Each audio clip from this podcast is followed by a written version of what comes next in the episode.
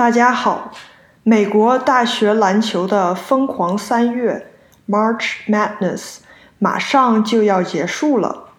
星期六的两场半决赛，大家看了吗？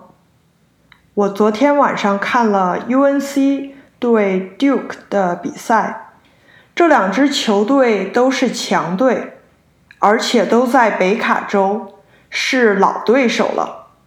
今年也更特别。因为今年是 Duke 的主教练 Coach K 的最后一个赛季，全场比赛都很激烈，最后 UNC 以八十一比七十七赢得了比赛，他们将在星期一与 Kansas 争夺冠军。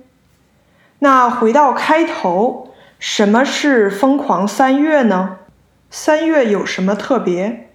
对于很多美国人来说，每年三月让人疯狂，因为三月有全国大学体育协会一级联赛男篮锦标赛，就是 NCAA Division One Men's Basketball Tournament，所以三月是美国大学篮球爱好者的节日，他们观看比赛，为自己的母校。或者自己喜爱的球队加油！疯狂三月体现了美国校园体育文化的流行。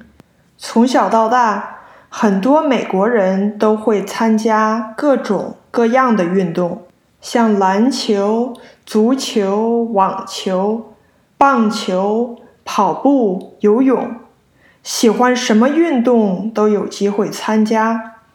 你可以参加学校的运动队，也可以参加校外的运动队，然后跟着自己的球队参加各种比赛。参加体育运动不但可以强身健体，而且在这个过程中还可以交到很多好朋友，得到更多的快乐。大学也很喜欢运动好的人。运动可以培养很多优秀的品质，展现一个人全面的素质。和美国比起来，中国的学校对体育的重视就少多了。中国社会觉得上学的时候学习最重要，所有的时间都应该花在学习上，而不是玩体育。中国的学校是有体育课的，可是你会经常看到体育课被取消，变成自习或者其他更重要的课，比如数学课。中国的学校也很少有自己的校队和有组织的学校间的联赛，也没有观看校队比赛。为自己的学校的运动队加油的文化。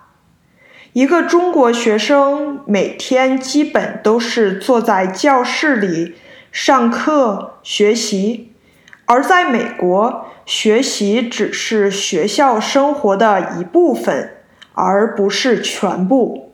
我感觉现在中国也越来越重视体育教育了。不过，因为文化和社会发展的原因，离美国这样的全民体育文化还有很远的距离。今天跟大家聊了一下中美学校体育文化的差异，感谢大家的收听，我们下期再见。